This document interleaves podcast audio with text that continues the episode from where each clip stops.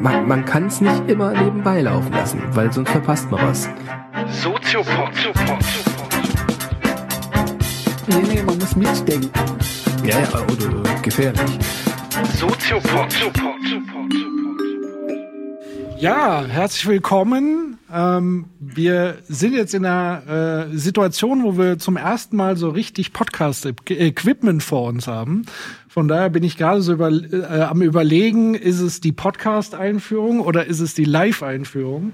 Aber ich würde mal sagen, wir machen das wie immer. Ich begrüße recht herzlich auch nochmal von meiner Seite äh, Professor Dr. Nils Köbel. Ja, und ich begrüße ganz herzlich Patrick Breitenbach. Und wir machen jetzt wie folgt, das hat Herr Mandler schon äh, wunderbar erklärt. Wir werden jetzt so eine halbe, vielleicht auch ein bisschen länger Einführung machen, weil das Thema ist nicht ganz äh, unterkomplex. Und dann sind Sie alle eingeladen, mit uns zu diskutieren, Fragen zu stellen, ähm, Statements abzugeben. Normalerweise fangen wir den Soziopod an mit einer Definition. Und daher ist so die obligatorische Frage, wie immer, also worüber sprechen wir und ja, was hast du uns mitgebracht? Mhm. Genau, also auch Hallo von mir. Ähm, wenn ich zu leise spreche oder zu undeutlich, weisen Sie mich darauf hin, dann muss ich mein, meine Lautstärke erhöhen. Auch ein Novum im Soziopod. Wir haben diesmal ein Auftragsbuch von Thomas Mandel bekommen, nämlich dieses äh, schöne Buch von Sao Ting Yang. Und das haben wir auch noch nie gemacht, dass wir eigentlich ein Buch äh, bekommen, um es hier zu besprechen. Deshalb ist es auch eigentlich ein Novum. Ich wäre selbst auf den Autoren, glaube ich, gar nicht gekommen, wenn äh, Thomas Mandel mir den nicht empfohlen hätte. Aber es war eine Riesenbereicherung, deshalb freue ich mich auch auf den heutigen Abend. Sao Ting Yang, chinesischer Philosoph, man könnte sagen der bekannteste Philosoph im Moment in China, hat ein Buch geschrieben, das in Deutschland auch, äh, auch im europäischen Raum ziemlich stark rezensiert worden ist. Und das heißt Alles unter dem Himmel. Das ist dieses Buch, bei Surkamp erschienen 2020. Und weil du nach einer Definition gefragt hast, dieses, dieser Titel des Buches, Alles unter dem Himmel, ist so ein Hinweis darauf hin, wo, wo die Reise hingehen soll für ihn. Es geht nämlich schlicht und ergreifend um alles, um das Ganze, um die gesamte Welt um das, was er Tanxia nennt. Das ist der Begriff, der heute im Zentrum steht. Um den Begriff zu erklären, würde ich aber gerne das Buch äh, von hinten nach vorne durchgehen mit Ihnen, weil er nämlich am Ende des Buches die Problemanzeige bringt, warum dieser Begriff für heute so wichtig ist. Und äh, am Anfang stellt er den Begriff schon mal vor. Und ich würde anfangen, wenn es auch für dich okay ist, erstmal diese Problemdiagnose vorzustellen, die er macht. Also, und du sagst immer so schön, wer das nicht will, der kann die Folge ja rückwärts hören und hat den Anfang am Ende. Die Frage, die sich äh, Professor Sao stellt, ist auch äh, gar nicht unwichtig. Im Chinesischen habe ich auch gelernt, ist der Nachname vorne und der Vorname hinten. Deshalb ist es Sao Tingyang, aber es ist im Sao ist, dann, ist, der, ist der Nachname, ähnlich wie im Koreanischen. Patrick Breidenbach hat gesagt, im Bayerischen gibt es manchmal auch, dass ich der Köbel Nils bin. Also von daher ist es auch nicht ganz fremd. Und der stellt eben diese, in seinem Buch die wichtige Frage, warum schaffen wir das nicht als Menschen? Also warum kriegen wir keinen Frieden hin? Wieso zerstören wir unsere Umwelt? Warum haben wir diese endlosen Probleme und warum kommen wir da nicht raus? Das ist die Frage, die er stellt. Was machen wir eigentlich falsch? So. Wir machen ja einiges falsch anscheinend. Und er stellt die Frage, was ist eigentlich dieser Grundfehler, den wir haben in unserem Zusammenleben, in unseren Gesellschaften, in unseren Staaten, in unserer Art, wie wir miteinander umgehen. Und äh, Professor Zhao hat eine Grunddiagnose, die er erstmal vorschlägt. Er sagt, das Problem, das wir in der Welt sehen, ist, dass wir mit falschen Voraussetzungen an die Probleme rangehen. Er sagt nämlich, die maßgebliche Philosophie, auch historisch, ist lange Zeit die europäische Philosophie gewesen und auch die europäischen Wissenschaften gewesen. Das heißt, das, was in der Aufklärung an Fahrt aufgenommen hat, aber auch schon vorher in der Renaissance, nämlich die Entstehung der Wissenschaften. Die Wissenschaften, wie wir vor allem Europa auch in den westlich orientierten Staaten kennen. Und diese Wissenschaften, ich verkürze es jetzt zeitlich natürlich ganz stark, diese wissenschaftliche Logik heißt, ich nehme die Welt auseinander. Also die Welt wird unterschieden. Ich gucke mir die Stoffe der Natur ganz genau an.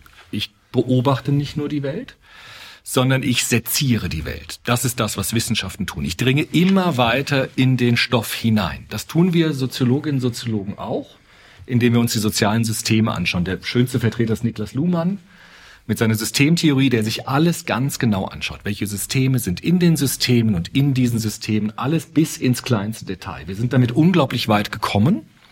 Man kann sich die Genforschung, die Genetik sich anschauen, wie tief wir in diesen Stoff eingedrungen sind, also wie präzise wir geworden sind in der Weltbeschreibung. Und das, sagt Cao Ting-Yang, hat so einen riesen Fortschritt erstmal gebracht. Vor allem so im 19. Jahrhundert, 18. bis 19. Jahrhundert, hat es einen riesigen Fortschritt gebracht, weil wir damit Technologie entwickeln konnten, die uns wahnsinnig stark gemacht hat. Das ist zum Beispiel einer der Gründe, warum Kolonialisierung so schnell voranging, weil in dieser Zeit einfach Europa technologischen Fortschritt hatte. Und weil wir Technologien entwickelt haben, die es uns ermöglicht haben, diese Welt zu unterwerfen. Also dass wir die Illusion bekommen haben, dass wir eigentlich die Bestimmer sind und dass wir die Natur als verfügbare Masse behandeln können. Also wir können einfach mit der Natur machen, was wir wollen.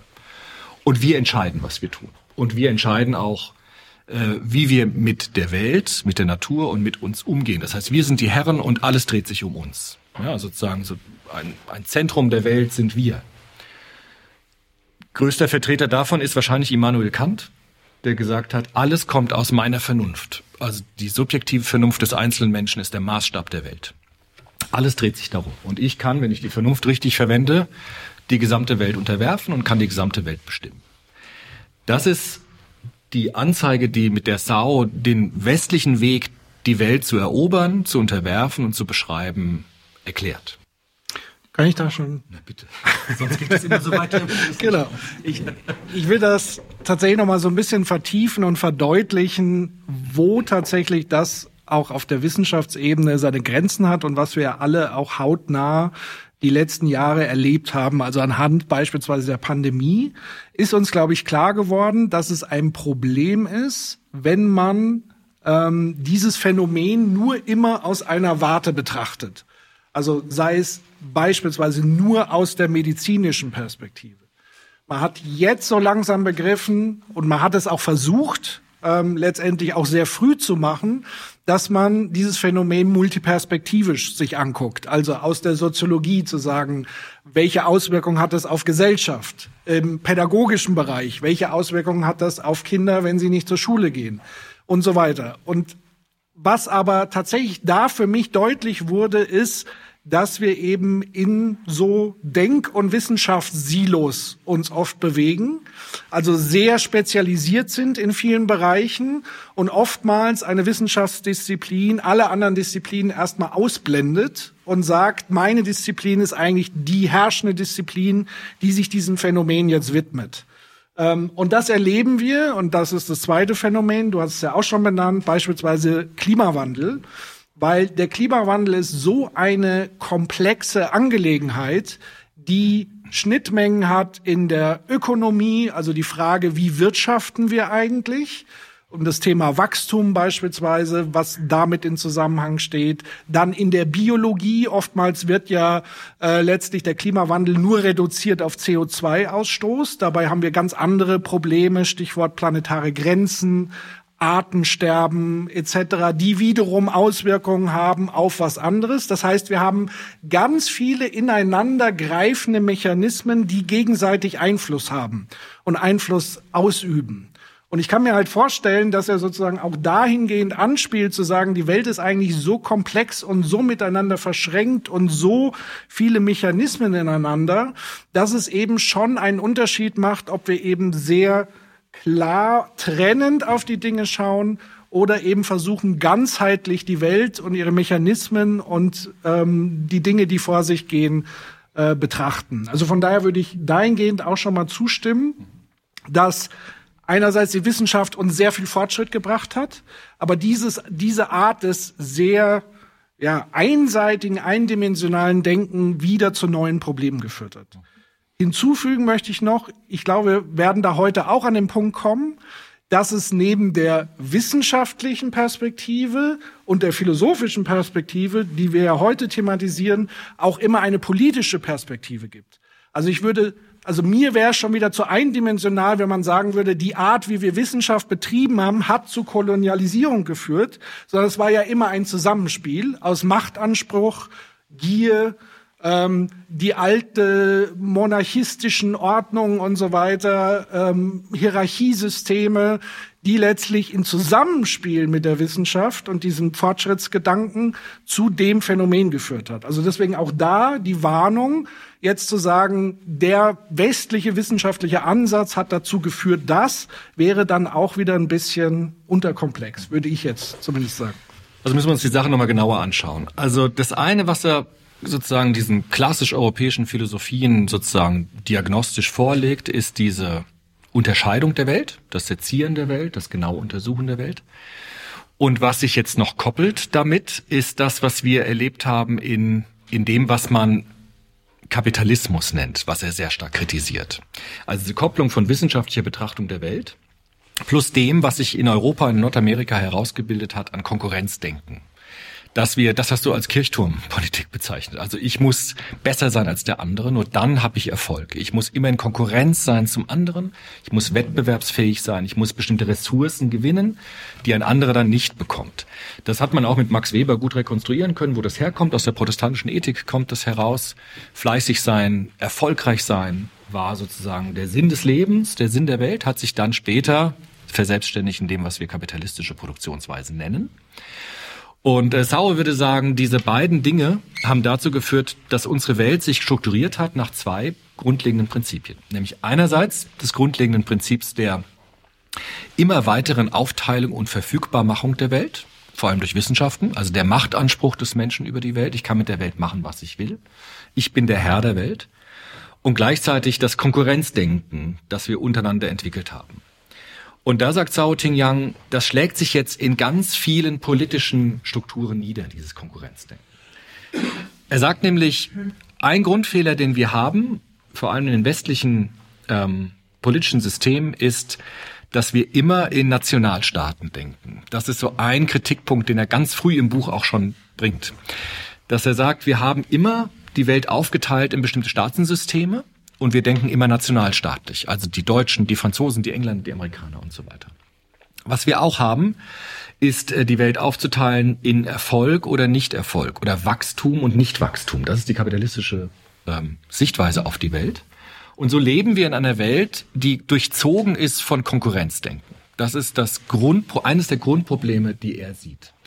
Und er sagt, wir haben es zwar geschafft, so eine mehr oder weniger fragile Sicherheitspolitik herzustellen zwischen den Nationalstaaten, zum Beispiel die Europäische Union, zum Beispiel auch die UNO, ne? also die Weltgemeinschaft, die versucht hat, so ein stabiles Gleichgewicht zwischen diesen Nationalstaaten herzustellen. Sauting hat aber gesagt, das Ding ist ziemlich brüchig. Also diese, diese, dieses Gleichgewicht zwischen den Staaten, dass die wirklich Ruhe geben und dass die nicht anfangen, sich gegenseitig zu bekriegen, ist sehr brüchig. Und da hat er tatsächlich, wie wir schrecklicherweise feststellen müssen, recht. Das ist nämlich sehr brüchig. Weil ob sich alle daran halten, an das, was Sie da unterschrieben haben, ist eine ganz, ganz andere Frage als die Konzeption. Jetzt sagt er, das ist ziemlich, also er hat einen ziemlich pessimistischen äh, Blick auf Europa tatsächlich. Auch so die Philosophen, die ich so liebe, Kant und so, die werden da ordentlich eigentlich äh, ordentlich durch den Fleischwolf gedreht, weil er gesagt hat, das ist zwar ganz großartig, was wir geschaffen haben in Europa, mit dem Kant, mit dem subjektorientierten, mit den nationalstaatlichen, mit dem Erfolg, mit den Wissenschaften, mit der Sezierung der Welt. Aber du hast ja eben schon angedeutet, das hat jetzt massive Nebenwirkungen, dieses Denken. Und Sau würde sagen, diese Nebenwirkungen beginnen jetzt langsam die Vorteile zu überwiegen. Also er sagt, das kippt jetzt ein bisschen. Ja, also das, was im 19., auch noch im 20. Jahrhundert vielleicht erfolgreich war, kippt jetzt, weil diese Art des Produzierens, auch diese Art des Miteinanderlebens jetzt mehr Nachteile mittlerweile bringt als Vorteile. Deshalb sagt er, wir sind auf dem absteigenden Ast. Nationalstaaten und diese Art der Produktion, dieses ständige Wachstum, dieses ständige Konkurrenzdenken, das schafft auf absehbare Zeit mehr Probleme als Vorteile. Und er würde sagen, wir hören aber irgendwie damit nicht auf. Im Gegenteil, es gibt dann sozusagen so Spitzen, das nennt er auch Imperialismus, also dass Staaten tatsächlich dann erobern, dass andere Staaten unterworfen werden, um den Machtanspruch zu vergrößern, um dann immer weiter den eigenen Nationalstaat auszubauen und in Konkurrenz zu anderen zu stehen. Das ist gewissermaßen die Problemanzeige, die er hat. Jetzt könnte man einwenden, das tun auch viele, naja, aber Europa hat ja auch schöne Dinge hervorgebracht, zum Beispiel die Menschenrechte. Also wir leben in einer Welt, in der das Subjekt, jedes einzelne Wesen geschützt ist. Jeder hat die Würde, die unantastbare Würde des Menschen. Da würde er sagen, das ist eine großartige Errungenschaft, zivilisatorische Errungenschaft, das schreibt er auch in dem Buch. Das Problem ist aber, dass allzu häufig dieses, dieser Begriff der Menschenrechte, der Menschenwürde als trojanisches Pferd benutzt wird. Also ich tue so, als würde ich für Menschenrechte kämpfen, aber da liegen vielleicht ganz andere Gründe dahinter, zum Beispiel Machtausweitung oder auch wiederum Herrschaft. Und das wird dann getarnt mit Menschenrechten. Und so sagt er auch, dass dieser Begriff, so großartig der ist, immer wieder auch verwendet wird, um eigentlich ganz andere Motive dann nach vorne zu bringen. Das ist sozusagen seine sehr pessimistische äh, Sichtweise auf die europäische Welt. Das war für mich schon interessant, weil ich ja eigentlich in meiner universitären Ausbildung ganz stark in die positive Blickrichtung dieser Philosophen eingeübt worden bin. Und er konterkariert das jetzt sehr streng ja, und sagt also, eure großartigen Philosophinnen und Philosophen, die haben aber auch ganz schön viel auf dem Kerbholz. Und das finde ich erstmal interessant. Ja, aber auch da würde ich sozusagen ein Aber anbringen, weil auch hier haben wir wieder diese zwei Ebenen. Also wir haben die Philosophie und die Politik. Was bei ihm eins ist übrigens, ne? Also genau und und und von daher würde ich ja schon sagen, ohne jetzt genau schon beschrieben zu haben, ähm, wie er sich sozusagen die Gesellschaft oder die Welt vorstellt, muss man natürlich oder sollte er sich ähnlicher Kritik dann aussetzen lassen ähm, weil wenn wir gucken in dem Kontext, wie agiert sozusagen ähm, gerade sein Heimatland, ist das ja eher wieder in Richtung imperiale Züge. Also das heißt, China hat bis in die 90er Jahre ähm, eigentlich die Politik gehabt, wir mischen uns nicht ein, außenpolitisch. Wir bleiben unter uns sozusagen. Und das wurde ähm, meines Wissens nach so in den 2000er Jahren äh, letztendlich auch gekippt und nicht nur gekippt, sondern es wurde ganz klar auch von der jetzigen äh, chinesischen Führung formuliert, wir haben einen Anspruch auf eine neue Weltordnung. Wir möchten eine neue Weltordnung etablieren unter dem chinesischen Kultureinfluss.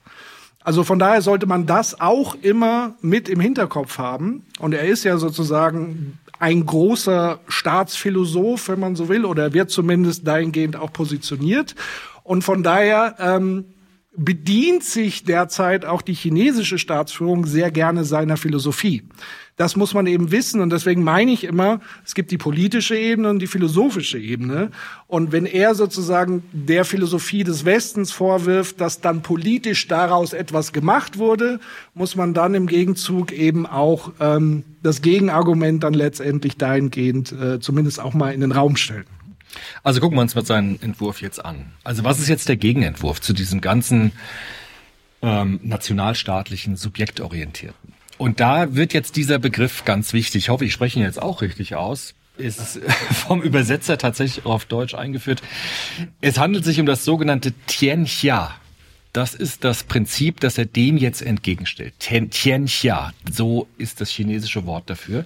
Das ist wörtlich übersetzt, kann man das äh, sagen, alles unter dem Himmel. Das ist das Tianxia. Was ist das Tianxia? Das ist ziemlich schwer zu beschreiben, vor allem wenn man so ein, so ein alteuropäischer äh, Typ ist wie ich. Tianxia könnte man salopp übersetzen mit Alleinheit das Ganze, das Universale, das, was kein Außen hat, was nicht mehr sich unterscheidet zwischen Breitenbach und Köbel, zwischen Ihnen und mir, sondern das, das Ganze. Es gibt so europäische Philosophen, die haben das mit dem Göttlichen so ein bisschen identifiziert. Hegel zum Beispiel, das Absolute, das Ganze, das Umfassende wo es kein Außen mehr gibt, was kein Gegenüber mehr hat, sondern das alles umfasst. Also Dieter Henrich hat das Alleinheit genannt. Das ist so, kommt so ein bisschen dem nahe, glaube ich, was er mit dem äh, Xianxia beschreibt. Und er sagt, wenn wir die Probleme der Welt lösen wollen, Stichwort Umwelt, Klima, Kriege, dann müssen wir endlich aufhören, nationalstaatlich immer nur zu denken oder vom kleinen Gruppen her zu denken, sondern wir müssen vom Ganzen her denken, vom Ganzen der Welt. Weil er sagt, die Welt selbst sollte dann der Maßstab unseres Handelns sein. Er nennt es auch die Welt als politisches Subjekt. Das finde ich sehr rasant, so eine Formulierung, weil was soll das sein? Ja, die Welt als Subjekt. Aber man könnte sich das vorstellen, die Welt selbst ist so etwas wie ein absolutes Heiligtum. Also die Welt, die Natur, aber nicht nur Natur, auch die Menschen, die darin natürlich leben, auch das Universum, alles ist sozusagen das Subjekt, wonach letztlich sich alles orientieren muss. Weil wenn wir dagegen gehen, gegen diese Welt, dann haben wir am Ende die, sind die Leidtragenden. Das ist ja auch nicht ganz falsch. Also wenn wir die Natur zerstören, zerstören wir unsere natürlichen Grundlagen.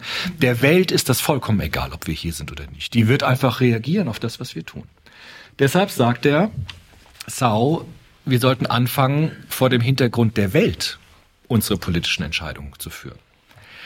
Und das hat jetzt massive Konsequenzen politischer Art weil er sagt, wenn wir von dem Ganzen her denken, von der Welt her denken, von der Natur, von der Welt, dann müssen wir bestimmte Dinge überdenken.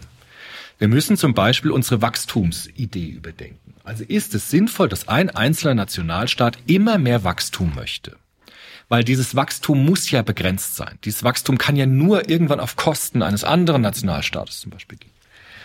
Ist es sinnvoll, dass wir ständig in Konkurrenz miteinander denken? Ist das ein sinnvolles Prinzip, wenn man vom Ganzen her denkt? Er würde sagen, nein. Weil vom Ganzen her zu denken wäre eigentlich das komplette Umgedrehte. Nämlich, dass wir anfangen, in Kooperationen zu denken. Dass wir eine Weltgesellschaft bauen, die nicht mehr auf Konkurrenz basiert, sondern auf Kooperation. Und das, das ist sozusagen sein Grundvorschlag. Und das ist jetzt schon ein rasanter Entwurf, den, da muss man das ganze Buch sich mal durchlesen, weil er sagt, dieses, der gibt es auch zu, dieses, dieses Tianxia ist sozusagen sehr allgemein. Also es ist ja allgemeiner geht's ja gar nicht. Ja, sozusagen das ganz Große, alles unter dem Himmel. Und er sagt jetzt, jetzt wird's politisch. Er sagt, China hat jetzt versucht, in seiner Geschichte das irgendwie zu verwirklichen auf ganz unterschiedliche Weise. Und deshalb ist das Buch, finde ich, das spann der spannendste Teil dieses Buches ist, dass er die gesamte chinesische Kulturgeschichte jetzt durchgeht. Das habe ich mit viel Gewinn auch gelesen. Wo er sagt, es gibt jetzt Versuche in der chinesischen Kultur, dieses Xianxia zu verwirklichen als politisches Prinzip. Und da sagt er, das ist sogar manchmal gar nicht so schlecht gewesen, was da gemacht worden ist. Weil da geht er jetzt diese ganzen großen Dynastien durch, diese legendären Dynastien, die Ming-Dynastie zum Beispiel oder die Zhou-Dynastie, also Z-O-U geschrieben. Und er sagt, das sind uralte Dynastien weit vor unserer Zeitrechnung, Jahrhunderte vor unserer Zeitrechnung, wo versucht wurde, ein System zu entwickeln, ein politisches System, das alles vereint und das auch alle Kulturen, die es in dem antiken China gab, unter einen großen ganzheitlichen Entwurf zu stellen. Deshalb alles unter dem Himmel. Es gab zum Beispiel in der Su-Dynastie dieses Wort das sind die, die, die Länder zwischen den vier Meeren. Das war so die Idee, das ist die ganze Welt. Ja, die hört dann einfach auf an diesen Meeren und alles, was dort existiert, ist dann die gesamte Welt. Und man hat versucht tatsächlich, jetzt nicht kulturimperialistisch zu sagen, eine dieser Kulturen soll die Macht bekommen. So wie das in Europa zum Beispiel war mit dem Christentum, ja, also Missionierung anderer Gegenden der Welt unter dem Banner des Christentums, sondern ich würde sagen, Dort wurde tatsächlich versucht, ich weiß nicht genau, ob das stimmt, ich referiere jetzt nur das, was der in dem Buch jetzt schreibt. Ja, ich kann das jetzt nicht überprüfen. müsste man. Aber er sagt, es gab tatsächlich so, so Versuche, eine multikulturelle Gesellschaft zu, zu schaffen, die nicht auf, auf, auf, ähm, auf äh, Konkurrenz, sondern auf Kooperation basiert hat und die Menschen ihrer kulturellen Eigenart belassen hat. Also man könnte sagen, so eine Art Verwirklichung eines Prinzips einer ganzen Welt. Das, was damals eben die ganze Welt war. Und seine rasante Idee ist jetzt, diese Idee, also diese Grundidee zu übertragen auf unsere heutige Welt. Also kriegen, wir, und er sagt, wir, wir können die Probleme nur lösen, wenn wir das hinkriegen. Wenn wir immer noch Nationalstaat, ja, ist schwer, ne? Fand ich auch.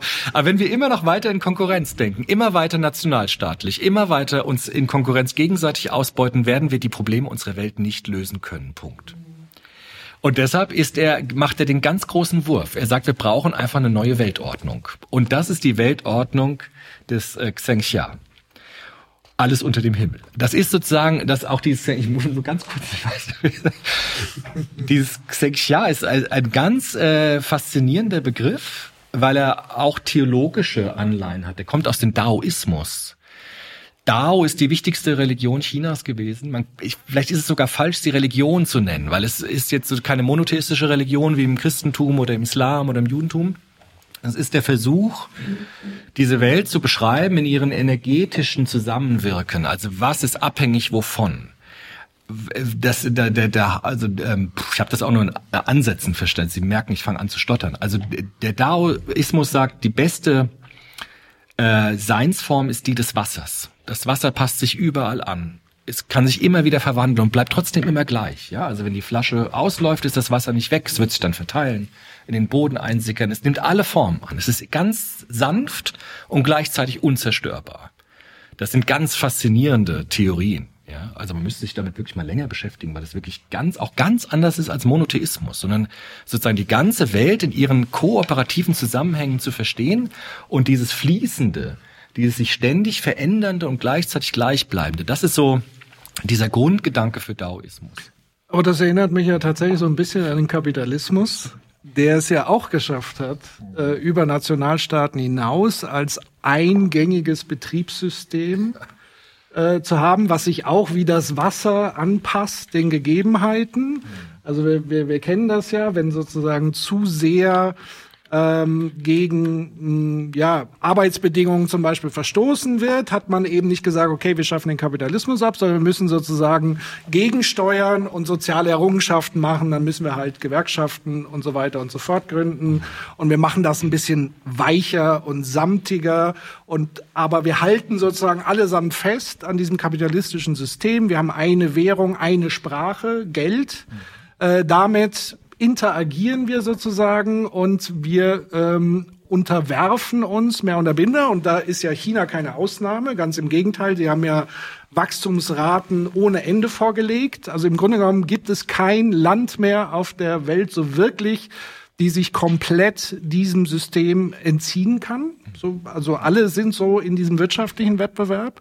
Ähm, von daher müsste es ja eigentlich so äh, einerseits so ein bisschen ketzerisch formuliert in diese Richtung gehen. Also eigentlich haben wir ja sowas wie eine universelle Weltordnung, auf die wir uns gerade geeinigt haben. Das wäre sozusagen der eine Punkt, den ich zur Diskussion bringen würde.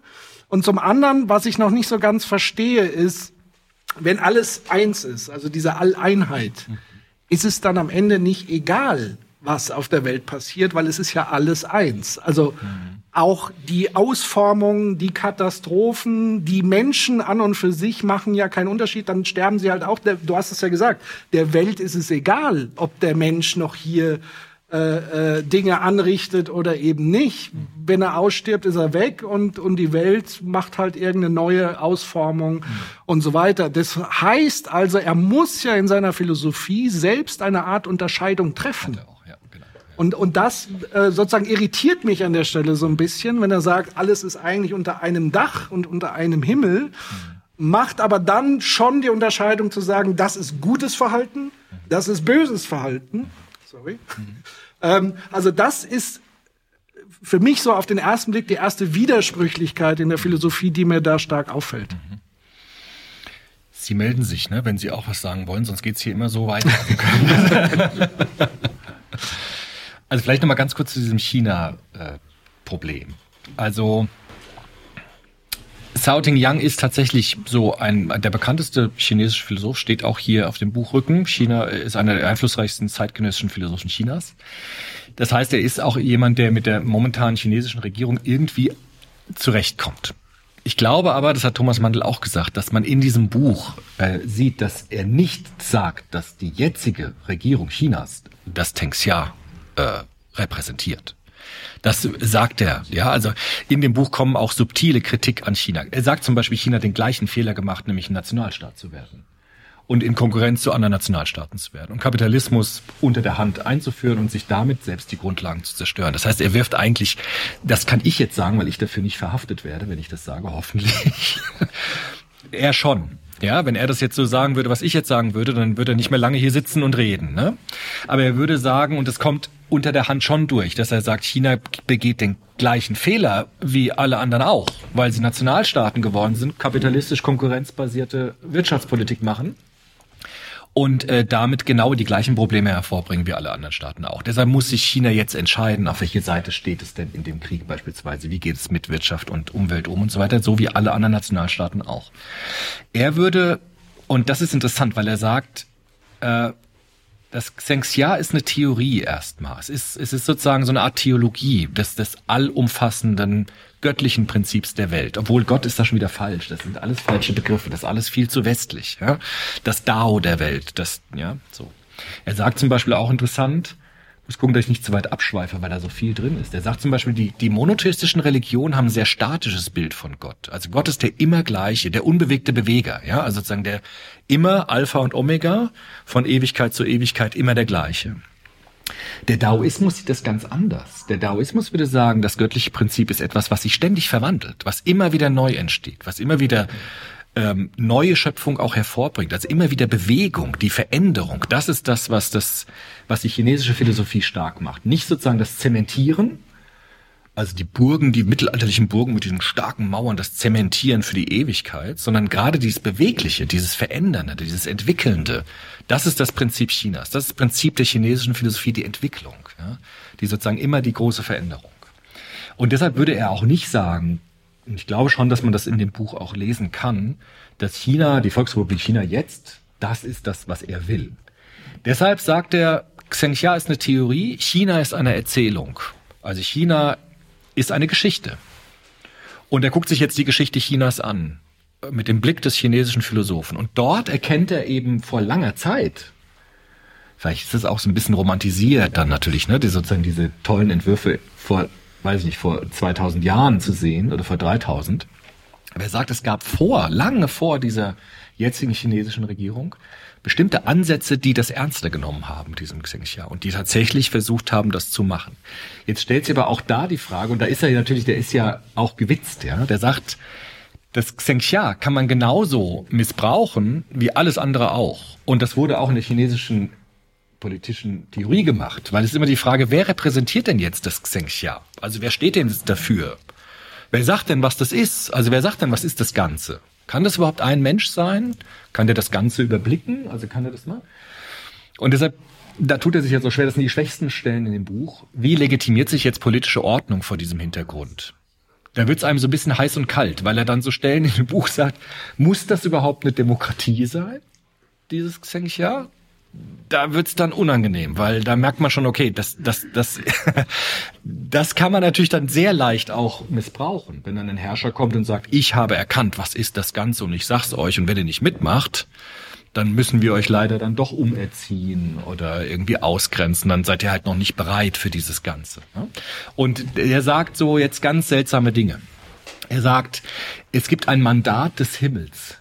So nennt er das. Das Mandat des Himmels ist der, der das Xenxia repräsentiert. Das kann ein Herrscher sein oder eine Gruppe von äh, Regierenden, die dann das Xenxia sozusagen artikulieren. Und der die wohlwollende Diktator. Der, genau. Und da sind wir ganz schnell dann doch in diesen Bereichen. Er sagt, er muss tugendhaftig sein. Das ist der Maßstab des Mandats des Himmels. Tugendhaftig und gutes Regieren. Das klingt schon wieder nach Platon dann und diese ganzen, was der Karl Popper dann alles äh, zerrissen hat. Aber was er sagt ist, dass die Geschichte Chinas ein Kampf um das Xinjiang war. Also wer hat das Mandat des Himmels? Und da gab es natürlich Schlachten und da gab es natürlich auch Kriege und da gab es natürlich auch äh, Konkurrenzdenken. Wer hat das Mandat des Himmels? Und wer ist derjenige oder diejenige, die sagen kann, was ist das Ganze? Was ist denn das alles unter dem Himmel? Von daher sieht er natürlich auch, dass genauso wie bei allen Religionen oder allen Philosophien auch darin Machtmissbrauch natürlich möglich ist und auch drin ist. Aber er würde sich trotzdem davon nicht abbringen lassen, zu sagen, dass diese Idee, und er, er ist ja da erstmal in diesem Buch zumindest eher bescheiden. Sagen würde, wenn wir, wenn wir es schaffen, die Welt als politisches Subjekt wahrzunehmen und vom Ganzen her das zu denken, dann könnte es uns tatsächlich helfen, bestimmte Dinge in dieser Welt zu verbessern. Wie das genau dann aussieht, das lässt er auch dann am Ende des Buchs sehr offen. Also ob das irgendwie dann eine Demo-Weltregierung sein sollte oder irgendwie so ein Rat der Nationen oder so. Ein Kollege von ihm hat vorgeschlagen, wir könnten doch versuchen, die UN weiterzuentwickeln zu so etwas wie einer Weltregierung, die dann wirklich versucht, ähm, das auszugleichen. Nur da würde er wieder sagen, das Maximum, was wir da hinkriegen können, ist ein instabiler Friede. Also dieses grad so, ja, wir halten es grad so miteinander aus und wenn einer durchknallt, dann geht sofort wieder los. Ich entschuldige, meine, meine deutsche Sprache ist es nicht perfekt, aber meine, meine Gedanken über dieses Thema, es ist nicht Neues, es ist eine alte. Unter dem Himmel sehe ich die Vögel, die fliegen miteinander und ich versuche, einen Lieder zu entdecken von diesem Vogel. Wer führt diese Vogel in eine bestimmte Richtung? Finde ich nichts. Es ist nicht nur bei der Vogel, die sind auch bei der Fischeart in dem Wald. Unter dem Himmel bedeutet für mich Klarheit. Keinen, kein Know-how. Das Wort Know-how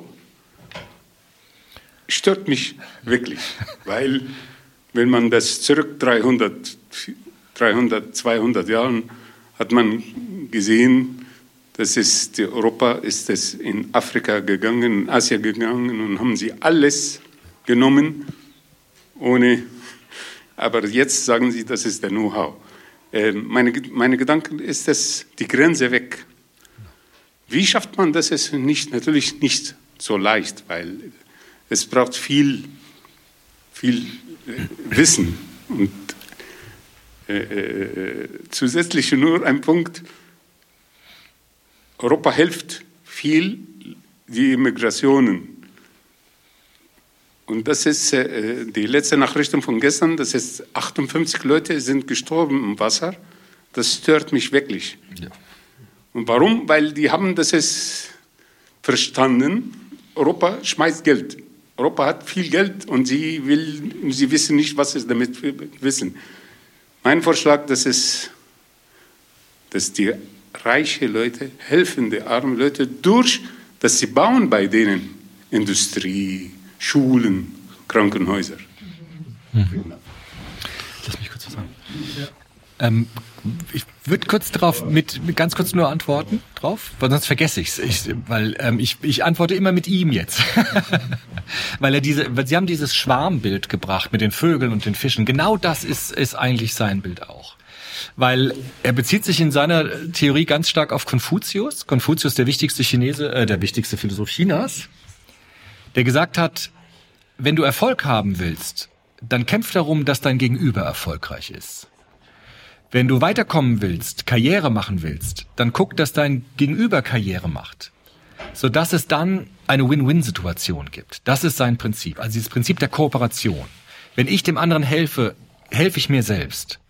Weil das kommt dann zurück. Wenn ich den anderen ausbeute, dann baut, beutet er mich irgendwann aus. Weil dieses Know-how, sagt er, das ist irgendwann immer eine Pattsituation. Ich kann in einem Streit überlegene Know-hows haben, Techniken haben. Aber mein Gegenüber wird sich die Techniken auch irgendwann abgucken und dann sind wir wieder in einer Pattsituation. Das heißt, diese ganzen Spieltheorien, die wir auch haben in der Wirtschaft und so weiter, die egalitieren sich, egali, wie heißt das? Egalisieren sich irgendwann, dass alle alle Techniken kennen und keiner mehr überlegen ist. Und deshalb stellt er dieses Kooperationsdenken entgegen. Also was ist die optimale Form eines Lebewesens miteinander zu kooperieren? Wie die äh, Fische im Wasser oder die Vögel im, äh, im Himmel oder die, die Wölfe, die im Rudel jagen, die kooperieren. Ja, die sind nicht in Ko die kooperieren. Und so stellt er sich das vor. So sollten wir sein. und wir sollten nicht sagen, wir sind über der Welt, ja, sondern wir sind in der Welt, ein Teil. Ja, so wie Vögel, Fische und so. Und dann können wir Probleme lösen. das vielleicht noch zur Ergänzung, weil du ja Konfuzius gesagt hast, im Zentrum von, von der Philosophie, wenn man von Philosophie da sprechen kann oder seinen Gedanken, äh, war ja tatsächlich, dass er sich gewehrt hat gegen die großen Weltbilder. Also er hat gesagt, suche nicht nach dem Sinn des Lebens. Das macht gar keinen Sinn, sondern fokussiere dich auf dein eigenes Leben und das Leben deiner Menschen, die um dich herum sind. Und wenn du dich sozusagen um die kümmerst und äh, sozusagen die denen hilfst um dich herum und wenn das jeder tut, dann ist entfaltet sich sozusagen dieser Kooperationsgedanke. Konfuzius hätte nie gesagt, wir müssen jetzt alle so sein, und äh, ein großes Weltbild, eine Ideologie aufmachen, sondern hat er wirklich dann gesagt, ist ähnlich wie bei den alten Griechen zum Teil mit den Tugenden, eben zu sagen, ich muss mich selber sozusagen zum Teil disziplinieren, ich muss freundlich gegenüber anderen sein und dann entfaltet sich sozusagen dieser kooperative Gedanke. Das ist nochmal an der Stelle wichtig.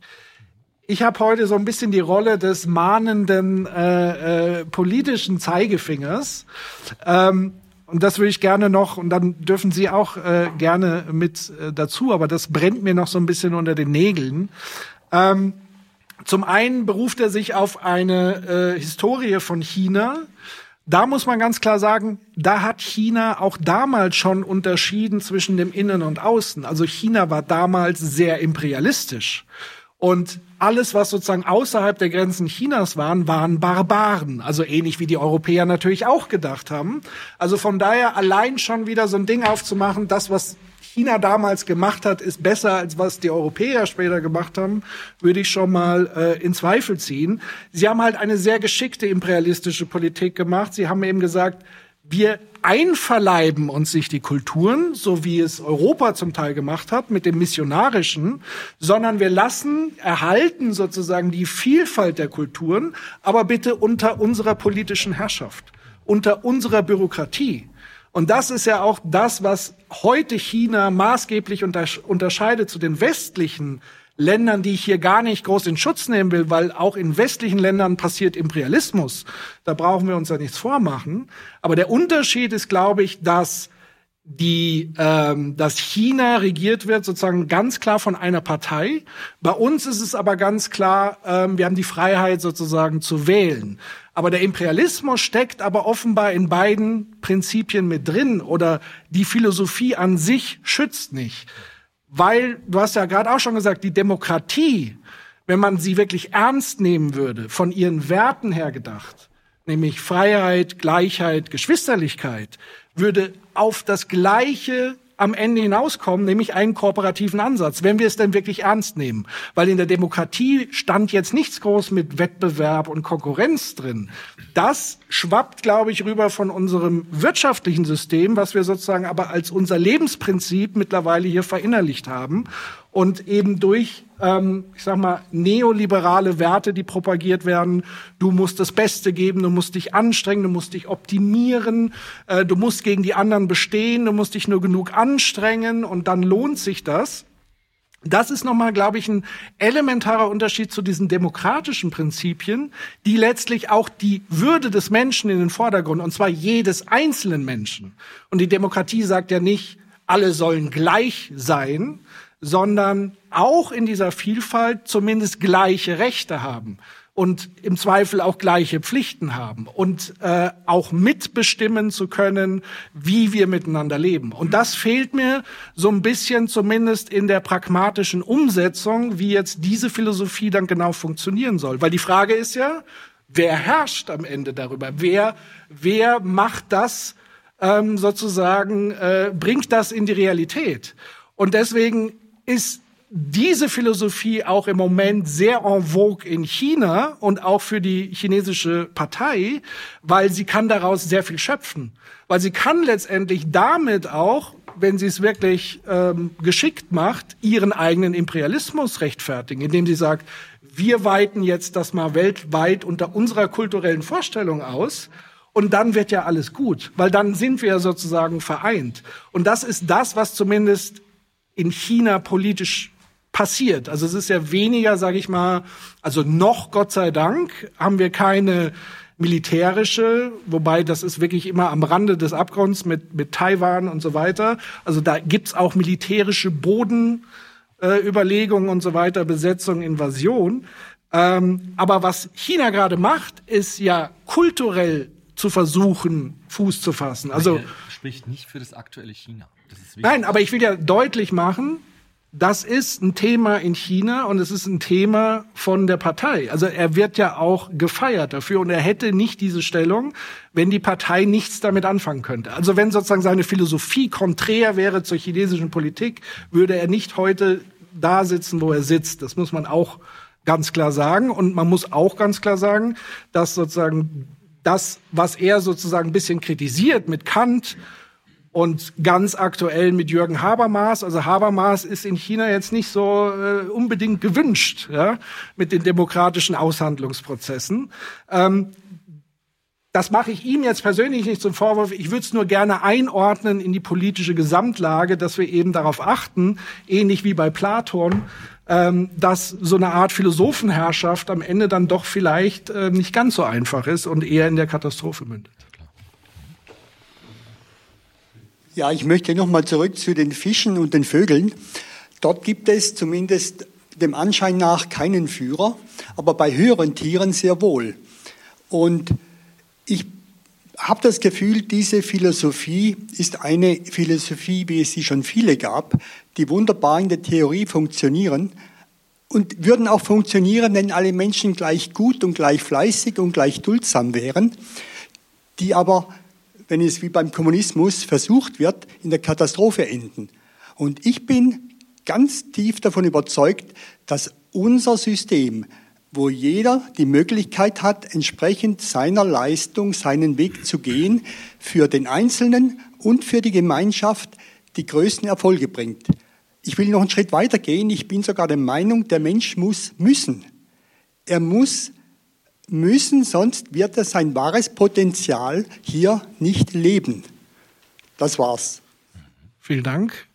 Da gerne eine Antwort darauf. Ähm, da würde ich jetzt sagen, also wenn, wenn Sie sozusagen kritisieren, dass die Philosophie nicht die Realität letztlich abbildet, das, was Sie gerade beschrieben haben, nämlich unsere Ideologie, tut es ja auch nicht. Also es ist ja auch sozusagen eine Illusion, mit diesen Narrativen zu sagen, wenn jeder gleichsam fleißig und so weiter ist, dann kommt er zum Erfolg. Das ist ja keine politische Realität. Wenn wir uns anschauen, wie sind beispielsweise, äh, wie ist soziale Ungleichheit strukturell bedingt? Also Ungleichheit von Vermögen beispielsweise, die eine wichtige Voraussetzung ist. Es ist also entscheidend, um zum Beispiel mit dem Gerechtigkeitsphilosophen John Rawls ähm, zu argumentieren. Es ist einfach entscheidend, wo werde ich geboren. Also es macht einen Unterschied, ob ich in eine reiche Familie geboren werde oder äh, in irgendeinem Land, wo gerade Krieg ist und so weiter und ich gar nicht die Möglichkeit habe, irgendetwas zu entfalten, sondern tagtäglich eigentlich um das Überleben kämpfen muss. Deswegen kann ich schon seine Kritik an der westlichen Hypokratie, also zu sagen, diese Scheinheiligkeit, also wir, wir tragen immer unsere Werte nach vorne, Freiheit, Gerechtigkeit, aber letztendlich in unseren pragmatischen Handlungen finden wir die zum Teil überhaupt nicht wieder, sondern ganz widersprüchlich.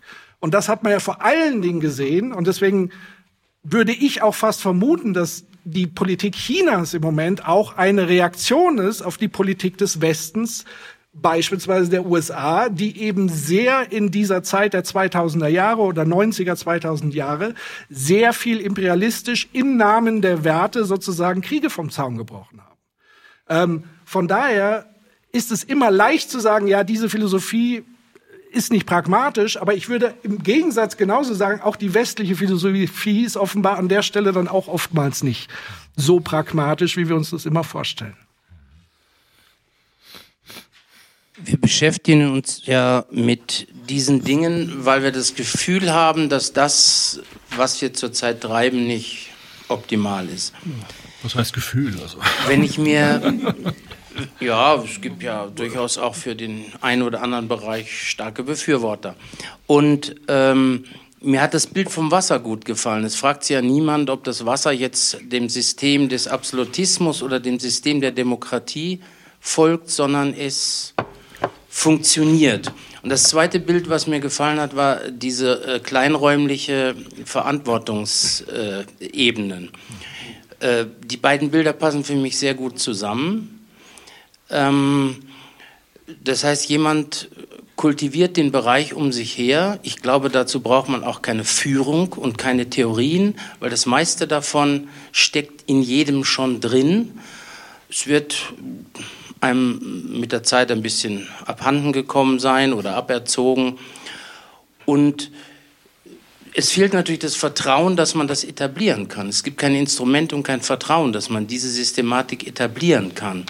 Das heißt, die kann man nur ähm, über das Erleben von sich selbst überlassenen Systemen Vertrauen aufbauen und dann darauf setzen, dass sich das wie eine Pandemie von selber ausbreitet, weil es gute Wirkung und gute Erlebnisse produziert.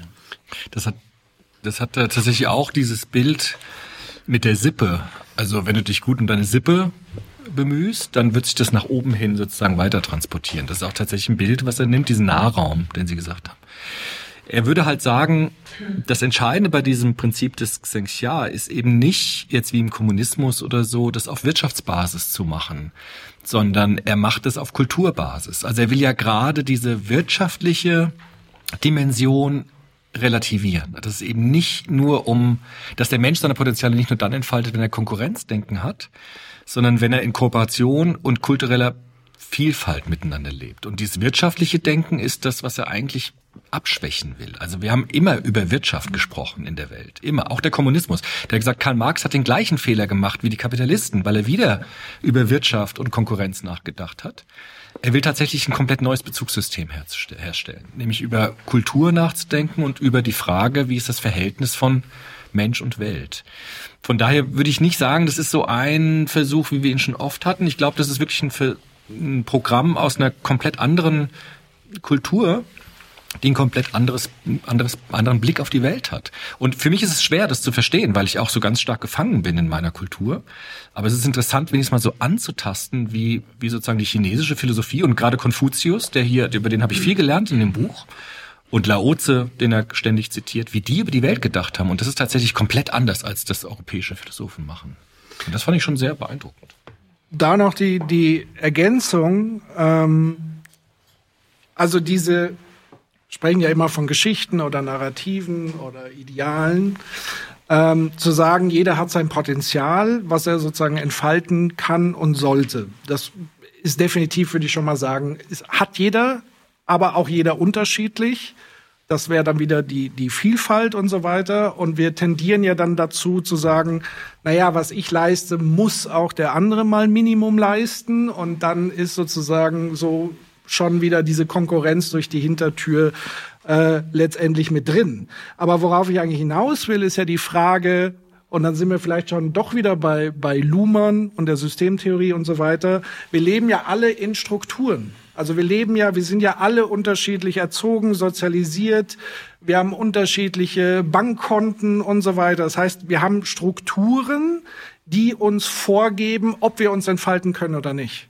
Also ein Schulsystem, also wenn wir zum Beispiel marode Schulen haben, macht es einen Unterschied, wie wenn wir die besten Schulgebäude mit den reichhaltigsten Büchern und Angeboten haben, werden unsere Kinder sich anders entfalten können, wie wenn äh, die Toilette verschimmelt und keine Ahnung was. Also das heißt, wir haben eine, eine strukturelle Umgebung, die uns meistens daran hindert, das haben Sie ja auch gesagt, uns frei zu entfalten.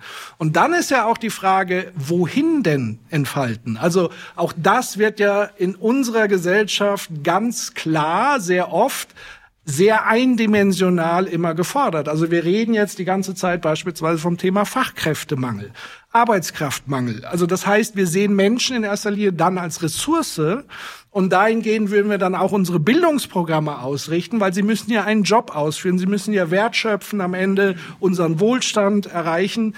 Und da spricht dann selten jemand davon, dann wird ja, gibt's ja jetzt schon Forderungen zu sagen, wir brauchen mehr Wirtschaft in der Schule, wir brauchen mehr Steuererklärungen den Kindern beibringen und lass doch mal den ollen Goethe weg und all diesen Bildungsquatsch. Ähm, und das will ich damit sagen, dass wir auch in Strukturen leben, die uns genau das letztendlich verbauen. Diese Entfaltung, die mehr ist als, sage ich mal, ich werde ein fleißiger Leistungsträger in dieser Gesellschaft. Das ist ähm, so der Punkt, den ich da sehe und wo ich wahrscheinlich, wo er eben auch diese Kritik letztendlich anbringt. Spannend wird aber dann eher die Frage der Umsetzung. Ähm, und das bleibt er uns ja, glaube ich, auch schuldig. Ähm, von daher, ja, keine Ahnung. Ja, zunächst möchte ich mal sagen, äh, das Format gefällt mir sehr gut. in dieser, diesem Dualismus, wobei ich mich äh, eher zu dem Part von Herrn Breitenbach hingezogen Ich referiere fühle, nur aber ihn. das ist jetzt nicht Nicht, persönlich. dass Sie jetzt denken, ich bin chinesische Partei, also ich werde nicht bezahlt, ich bin nicht äh, irgendwie verkabelt oder so. Ja, ich genau. referiere nur das, was hier drin steht. Das ist mir immer wichtig, weil Ja, dann setz Ja. doch mal die rote Mütze jetzt. Ja. das ist, alles steht hier, hier drin. Ne? Aber mein Punkt wäre jetzt, und das ist mir ein bisschen jetzt noch zu kurz gekommen, weil zwar haben Sie gesagt, oder im Buch steht es, gibt kein Außen, kein Innen, aber es war jetzt doch ein bisschen stark betont, wie, hm, naja, quasi jetzt die Stellung Chinas oder äh, seines Reiches in der Welt ist und was da für Strategien gibt. Aber wie ist eigentlich, und äh, werden da Aussagen gemacht in dem Buch, wie ist eigentlich das Menschenbild, das eigentliche Bild vom, vom einzelnen Menschen? Weil äh, China betont ja immer, ja, äh, das Kollektiv ist alles, der Einzelne ist nichts, überspitzt es ja mal.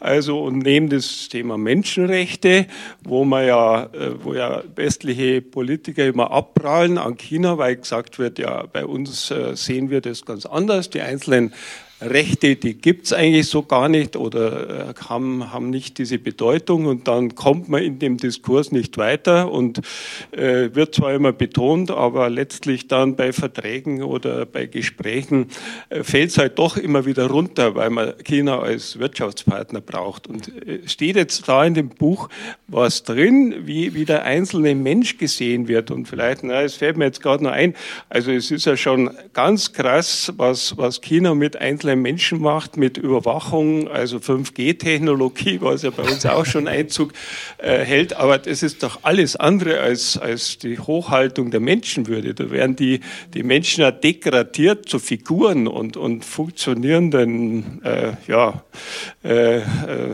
also äh, keine Individuen mehr, sondern fast schon Maschinen. Der Schwarm, da sind wir wieder beim Vogelschwarm. So, soll ich jetzt gerade darauf antworten? Sonst ja. Also ich glaube, das ist tatsächlich eine ganz große Schwäche dieses Buches, weil da ist es zu wenig. Also es kommt tatsächlich dieses Verhältnis von Individuum und Gesellschaft kommt zu kurz. Also er hat keinen wirklich fundierten Begriff von Menschenwürde, finde ich. Also ich habe in diesem Buch das jetzt nicht gelesen. Er hat auch keinen wirklich fundierten Begriff von Menschenrechten tatsächlich, weil er immer sagt, das sind eigentlich westliche Konstrukte, die aus diesem Individualismus herkommen und so weiter. Ähm, was er an manchen Stellen andeutet, ist aus diesem Xenxia heraus zu argumentieren, dass wenn wir die Welt als Ganzes sehen, ist auch das, was in diesem Ganzen enthalten ist, unendlich wichtig. Das heißt, man könnte sich, glaube ich, schon vorstellen, dass er sagt, wenn man gegen die Würde eines Menschen verstößt, dann verstößt man gegen das Xenxia.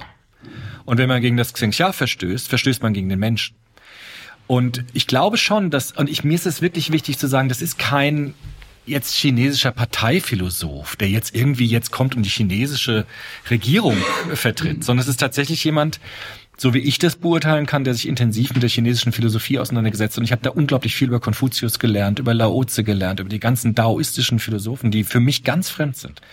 Ich glaube aber tatsächlich, dass dieser Begriff des, des Individuums, der Sakralität der Person, wie das der Joas nennt, dass das zu kurz kommt in dem Buch. Dass er das vielleicht nochmal genauer beschreiben muss, wie er das jetzt sieht. Ich könnte mir vorstellen, aber er, er, er zitiert an einer Stelle auch den, den Islam an der Stelle. Wer ein Menschenleben rettet, rettet die ganze Welt. Ja? Das wäre ja vielleicht so etwas zu sagen. Also wer einen Menschen rettet, rettet das Xenxia. Weil alles ist in einem und einer ist in allem. So alle für alle. Wie heißt das? Einer für alle, alle für einen. So, also irgendwie so. Ja, also man könnte das, ich glaube, man könnte das verbinden mit Menschenwürde und das macht er nicht. Ja, also das müsste man stärker machen.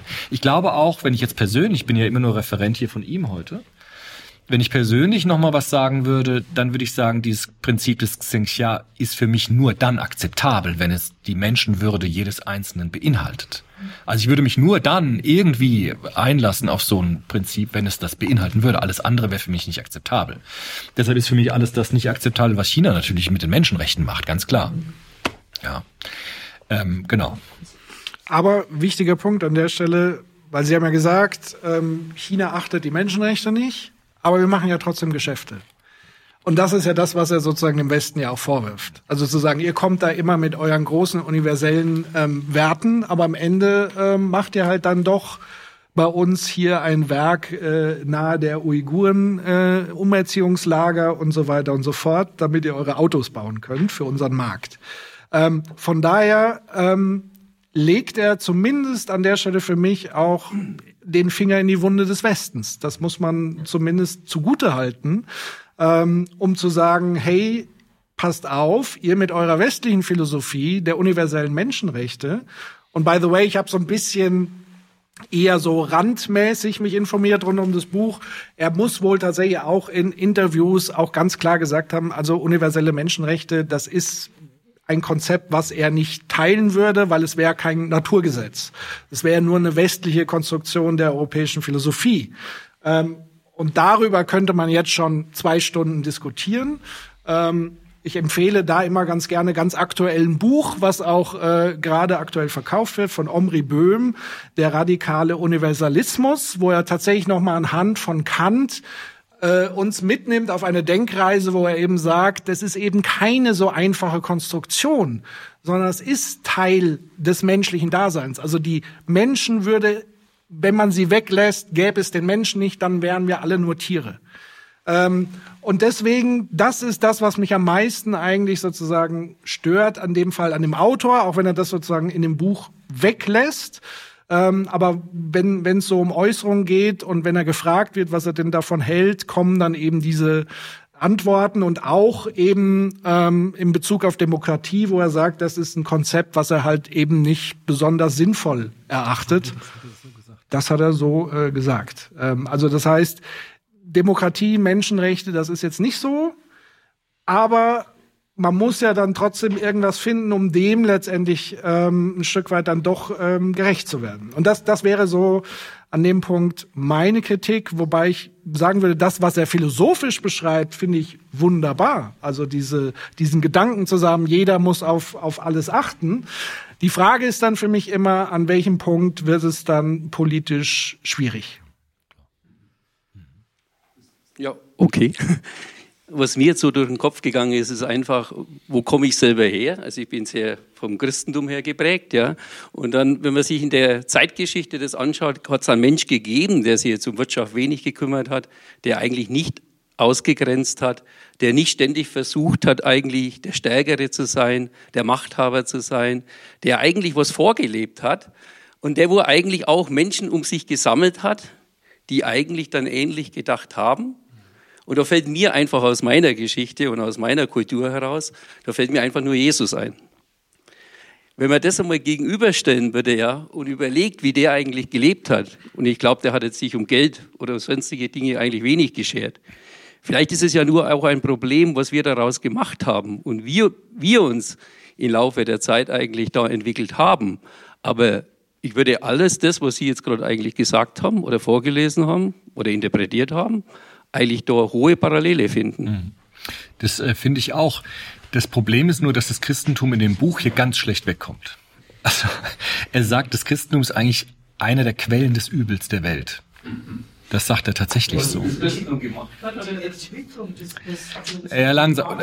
Äh, ja, gut, okay, aber wir haben ja auch jetzt, das können wir jetzt aber bei ihm auch sagen. Das Xinxia ist nicht China was die daraus gemacht haben, ist was, aber da sind wir gar nicht so differenziert. Da sind wir schon schnell dabei zu sagen, das ist ja auch irgendwie China, China.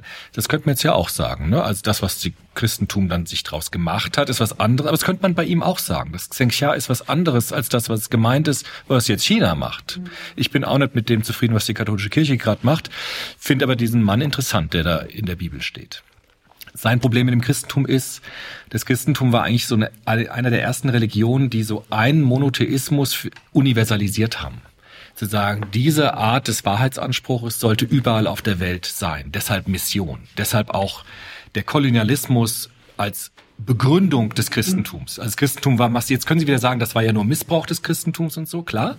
Aber er würde schon sagen, die gesamte Geschichte der europäischen Sklavenkolonien wurde mit dem Christentum gerade begründet eine der Hauptbegründungsnarrative für den Kolonialismus in der Welt war gerade die christliche Mission. Und das wirft er dem Christentum in diesem Buch ganz massiv vor.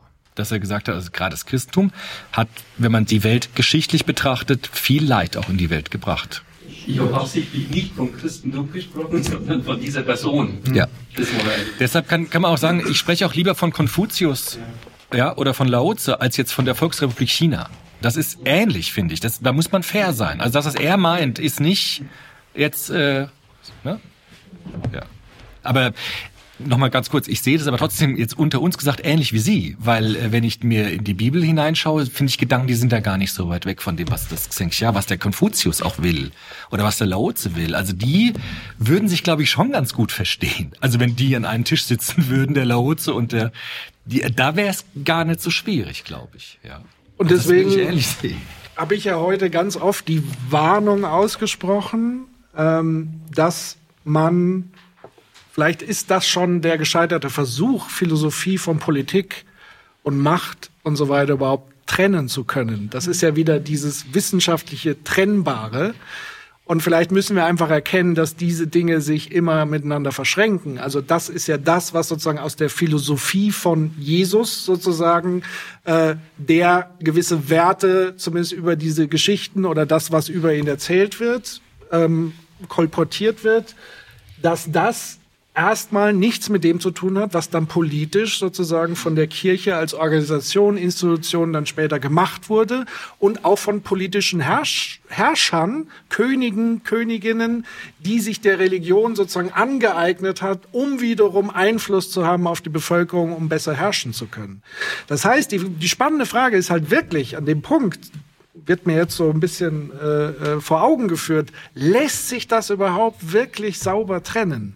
Ähm, oder ist es eher an uns eine Aufforderung zu sagen, wenn wir diesen Werten, die sich ja allesamt aus meiner Sicht sogar sehr ähnlich sind, also Konfuzius und Jesus ziemlich nah dran, würde ich sagen, ähm, weil beide so ein bisschen dieses Barmherzigkeit haben, beide eben sagen, Vater, Mutter ehren und so weiter, ihr müsst die, die respektieren, die euch hier die Welt erschaffen haben und so weiter. Ähm, da eher den Appell zu haben, zu sagen, guckt euch doch mal die politischen Strukturen an, in denen wir leben und sind die überhaupt vereinbar mit den Werten, die ihr eigentlich vertretet. Und wenn das nicht ist, dann müsst ihr daran arbeiten, die Strukturen zu verändern. Und dann würde ich aber ganz klar sagen, da bin ich durch und durch Demokrat. Weil das ist für mich eine politische, ein politischer Hebel, um diese Strukturen aufzubrechen. Das ist ein politischer Hebel. Die Demokratie war dazu gemacht, Herrschaftsverhältnisse, die asymmetrisch sind, aufzubrechen und sozusagen unter den Menschen letztlich nicht nur zu verteilen, so in Richtung One Voice, One Vote, ähm, sondern auch mit diesen demokratischen Werten zu sagen, wie gesagt, Freiheit, Gleichheit, äh, Brüderlichkeit, Geschwisterlichkeit, das sind ja auch wieder urchristliche Werte, die da stattfinden. Aber hier hat man ein politisches Instrument ähm, geschaffen, die versucht, diese Werte in Einklang zu bringen. Die auch übrigens über dieses Jeder kann wählen hinaus ja gesagt hat, das reicht nicht alleine. Zumindest hat es Rousseau ja gesagt, der gesagt hat, es muss neben dem Bürger, gegen, neben dem Bourgeois, muss es den Citoyen geben, der sozusagen immer im Sinne der Allgemeinheit, der eben nicht egoistisch denkt, der muss immer an diesem politischen Prozess beteiligt sein. Und das wäre mir viel näher so, sozusagen an der Philosophie ähm, dran. Und das vermisse ich hier komplett. Also unabhängig von den Aussagen in dem Buch, aber das Buch selber gibt da ja auch keine Anleitung dahingehend, wie wir das jetzt politisch verwirklichen. Wer soll am Ende herrschen? Sind, ist es, sind es die Menschen im, im Gesamten oder ist es, wie gesagt, der wohlwollende Diktator, der genau weiß, der dieses Prinzip verstanden hat als einziger und das sozusagen in die Realität vielleicht umsetzt? weiß er das auch selbst nicht so genau. Ja, das ist ne? ja also okay. Vielleicht lässt er das auch offen, weil er das auch uns überlässt, wie das heißt. Ne? Ja, bevor ich das Mikro weitergebe, versuche ich nochmal, ihn ein bisschen zu verteidigen. Also, äh, ich glaube nicht, dass eine Abneigung der Demokratie gegenüber grundsätzlich ist. Er stellt nur fest, dass wir nicht in einer Demokratie äh, leben, sondern, wie er sagt, in einer Publik Publiokratie. Das heißt, dass die meisten einfach Narrativen folgen, ohne jetzt sich seines Verstandes äh, zu bedienen. Man sieht das ja auch, es gab eine erschreckende, für mich erschreckende Umfrage in der Ukraine, wo knapp 90 Prozent weiterkämpfen wollen, auch wenn Atomwaffen eingesetzt werden. Äh, auch hier meine ich, dass es eigentlich nur um Narrative geht. Das Zweite, die übernommen werden, ohne äh, zu hinterfragen. Und die Demokratie, wenn man jetzt äh, zurückblickt, äh, weil das vorher ein bisschen belächelt wurde, diese Tugendhaftigkeit. Ja, wer denn sonst? Äh, kann man ja fragen. Der, der am meisten Social-Media-Auftritte hat, oder man denke doch, wenn äh, der Gradmesser des amerikanischen Präsidenten Tugend gewesen wäre, auch im aristotelischen Sinne, hätte es Trump nie geben können oder dürfen. Also das heißt, äh, was denn sonst? Man muss ja da was entgegensetzen. Und das ist, unterscheidet ja auch, und das ist meines Erachtens auch die subtile Kritik an dem heutigen China. Das darf man ja nicht äh, verwechseln. Er sagt, dass eine vollkommen unbedeutende Dynastie die Macht übernehmen konnte, in Anführungszeichen, die Macht übernehmen konnte, das lag eben an dem Konzept, äh, Konzept des äh, Tianxia. Das heißt, das war so einladend und so einleuchtend, dass die Leute von sich selbst gekommen sind, wie er es an einer Stelle sagt. Äh, das ist eine Einladung an alle zur Kooperation und er weist ja dann auch nach, wie dann äh, Beamten ausgeschult werden, jeweils von der anderen Dynastie, die zurück, die dazukommen. Also diese Kollaboration ist wahnsinnig wichtig. Und er sagt ja auch nicht Wahlkampf, sondern das ist die berühmte Jagd nach dem weißen Hirsch, wie er das ausdrückt. Also eine vollkommen andere Art und Weise, wie man tatsächlich dann an die Macht kommt, wird hier gedacht. Und sympathisch fand ich, was mein Vorredner auch gesagt hat. Äh, an einer Stelle heißt es, du behandelst deinen Sohn gut, dann behandle auch den anderen, weil der ist auch irgendjemandes Sohn. Dann musst du den auch gut behandeln und behandle ihn so wie deinen eigenen Sohn. Und das ist eben das, was sich dann pandemisch vielleicht äh, entwickeln soll, dieser Ausgangspunkt mal bei sich selbst anzufangen und dann immer größere Wellen zu schlagen. Vielen Dank. Ähm, also, ähm, mir geht es jetzt auch gar nicht darum, äh, Zao sozusagen in, in, komplett in die, in die Tonne zu treten. Ähm, und wo ich ihm ja absolut recht geben würde, ist die Stelle die Kritik an unserer gegenwärtigen praktizierten Demokratie. Also da hat er ja, da gebe ich ihm 100 Prozent recht.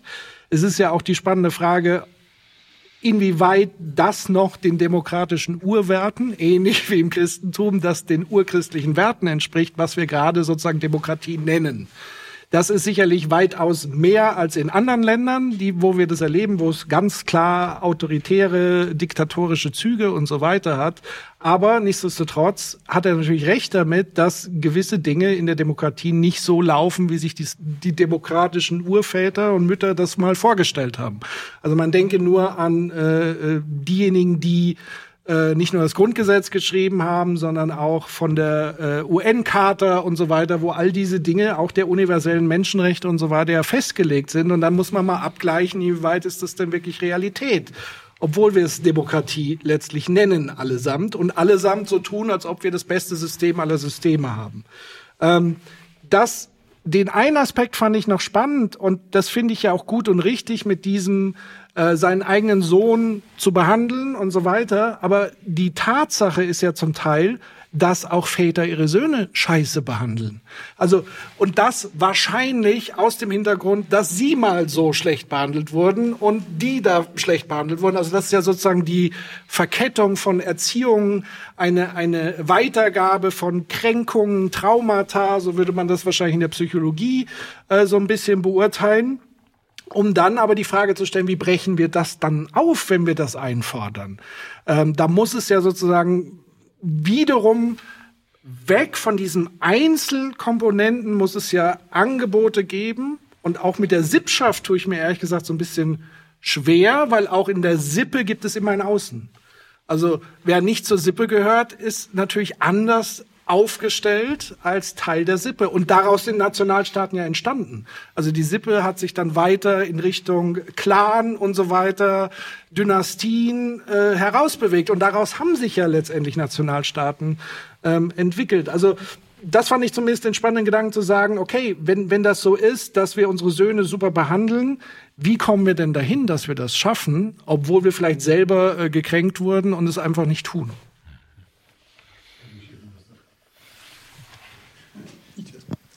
Ja, ich will jetzt doch nochmal auf die Wirtschaft zurückkommen. Der Kapitalismus kommt ja immer sehr schlecht weg. Aber es wird doch hier drin keiner bestreiten, dass wir dank Kapitalismus in einem Wohlstand leben, der vor 100, vor 200 Jahren nicht vorstellbar gewesen wäre. Ich habe in meiner ersten Arbeitsstelle einen Chef gehabt, der hat den Spruch geprägt, nur unter Druck kann ich wirklich gut arbeiten. Das heißt aber nicht, dass ich sieben Tage die Woche oder das ganze Leben unter Druck arbeiten muss. Vorher hieß es ja, es geht doch jetzt mehr um Kultur und so weiter. Aber wenn man mal nachliest, unter welchem Druck die klassischen Komponisten, angefangen Haydn, Händel, Mozart äh, und so weiter, auch die italienischen Komponisten, ihre Werke geschrieben haben, das war keine, kein Vergnügen für die. Die haben es für ihre Existenz getan. Mhm. Und das wollte ich nochmal betonen, dass eben äh, ja, das Gegenstück wären die kommunistischen Länder, wo die Leute ja alle gleich sind, in Anführungszeichen, und die sind in, innerhalb von Jahrzehnten katastrophal verarmt.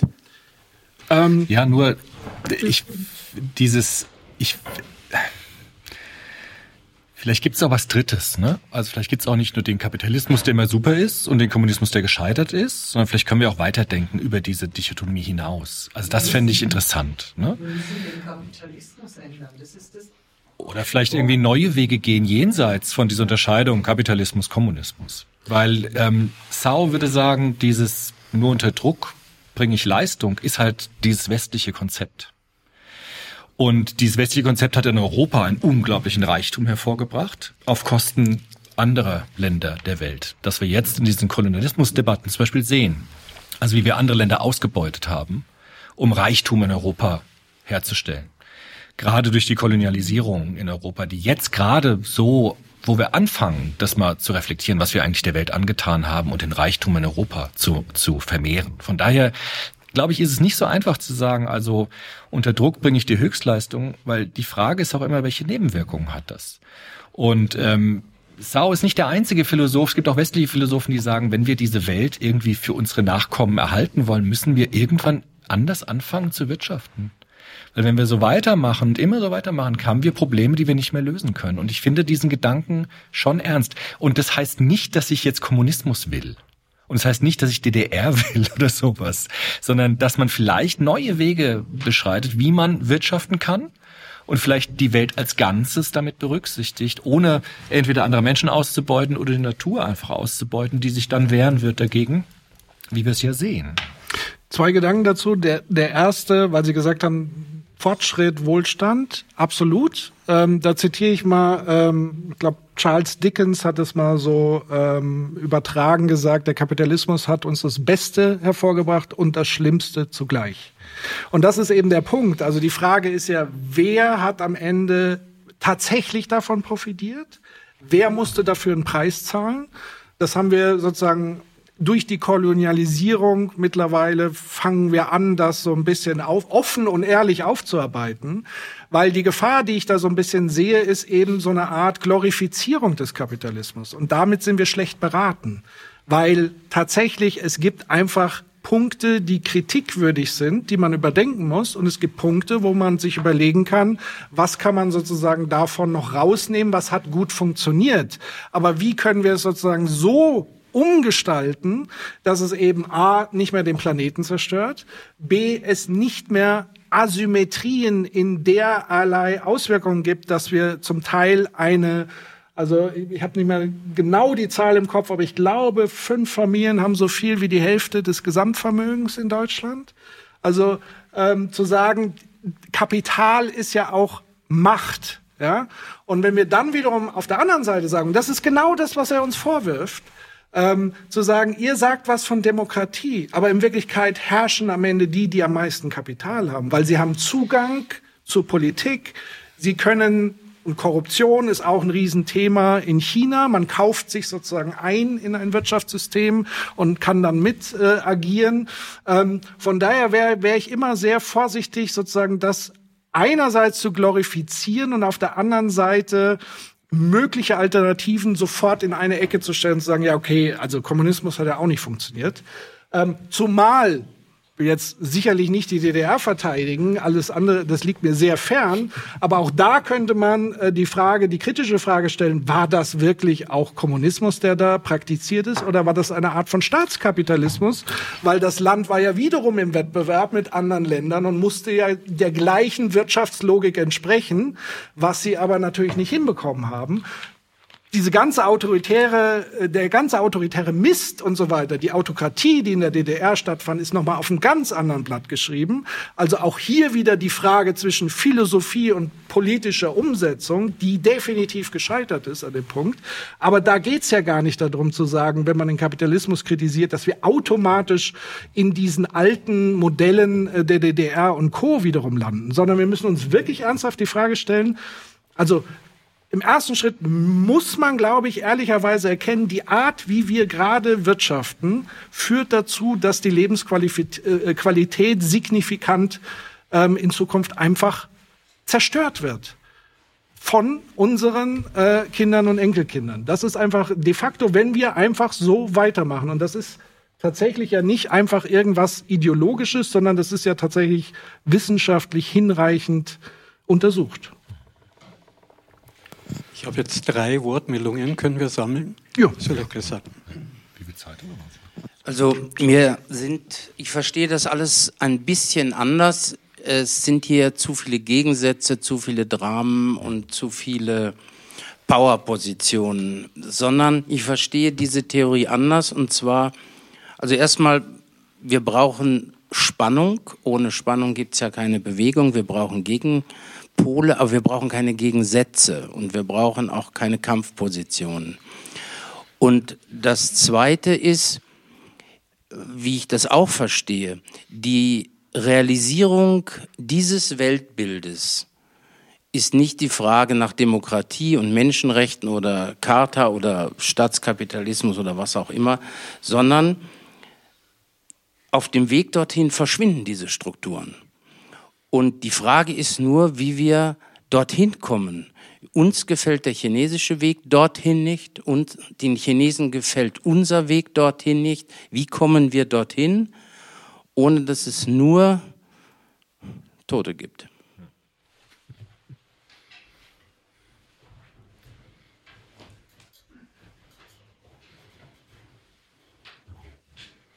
Mein Wunsch wäre, dass es keine Grenze gibt. Meine Wünsche wäre, dass wir nicht sprechen von den Japanern und von den Schwarzen und von den Gelben, dass wir sprechen von dem Mensch. Der Mensch, der hat einen Gott geschaffen. Gott hat uns das Wasser gegeben. Wenn du tust das Wasser rein, ein Glas, einen Löffel Zucker, da verteilt dich sofort. Das müssen wir davon lernen. Es geht nicht um den Kommunismus oder Kapitalismus. Es geht um, wie man der Mensch bewusst leben. Das, das ist der, was ich, wenn wir äh, von 2000 Jahren und heute gibt es viele Änderungen bei der Mensch. Das heißt, der Mensch wird gewachsen.